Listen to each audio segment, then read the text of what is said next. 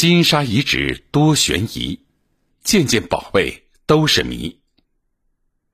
金沙遗址位于成都市西郊苏坡乡金沙村。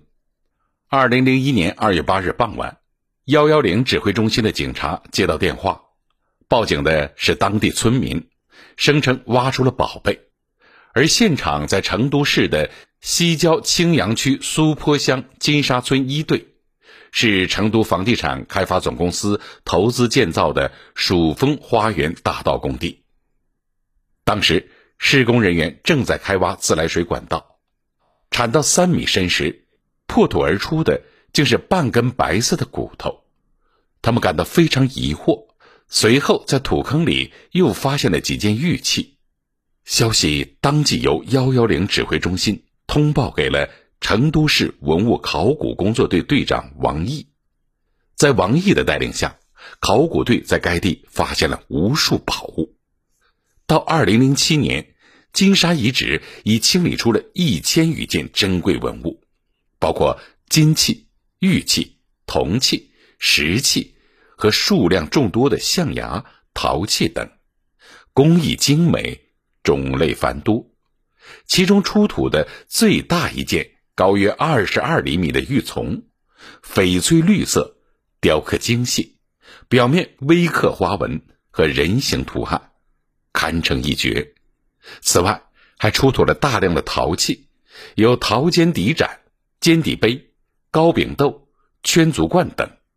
已经发掘出的珍贵文物中，最具典型意义和代表性的是四鸟绕日金饰及太阳神鸟。这件圆环形金箍，外径十二点五厘米，内径五点二九厘米，厚度仅零点零二厘米，重量有二十克，外扩呈圆形，图案分内外两层，内层为十二条弧形齿状芒饰，外层由四只首尾相接的飞鸟构成。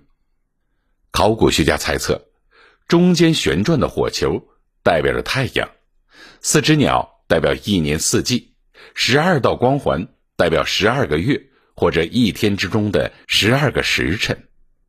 太阳神鸟构图严谨，线条流畅，极富美感，是古代人民非凡的艺术创造力和精湛的工艺水平的完美结合。但是，这个神秘拼图究竟是如何构成的，一直是一个谜。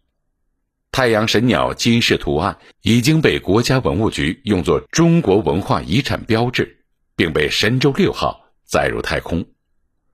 谜团似乎还远远不止这些，在一件玉琮上发现了四十个人面，在玉琮的一面却刻着一个人形符号，长长冠饰，神情庄严，双手平举，长袖漂浮，双脚岔开。似乎正在虔诚祭拜，这个神秘的祭祀的人是金沙人崇拜的祖先，还是带领金沙人祈福驱魔的巫师？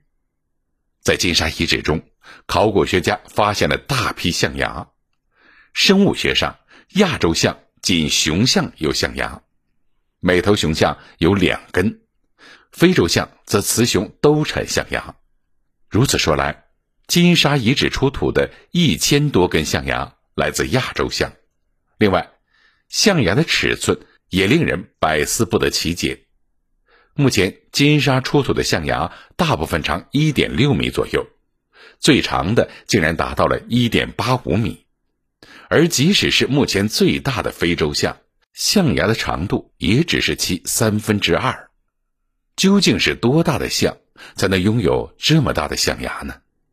遗址中有一件彩色木雕人头像，长八十多厘米，头部扁而宽，用金粉、朱砂等描成鲜艳的颜色，下巴尖而微微弯曲，夸张的五官凹凸有致，带有冠饰，发辫依稀可见。这尊木雕和三星堆出土的青铜人像颇有几分神似。彩色木雕是谁？金沙时代的人们。用什么办法让木雕人在地下经历三千年而不朽？谜团接踵而来。到目前为止，金沙遗址出土了数千件珍贵金器、玉器、青铜器、象牙器等，给世人带来了惊喜与遗憾的同时，也留下了千古之谜。金沙文明在历史文献中没有任何记载，为什么这种文明会突然神秘消失？金沙遗址与三星堆遗址有什么关系？金沙遗址出土的文物及其具备精湛手艺的古人，为何没有留下任何文字？希望有一天我们会得到答案。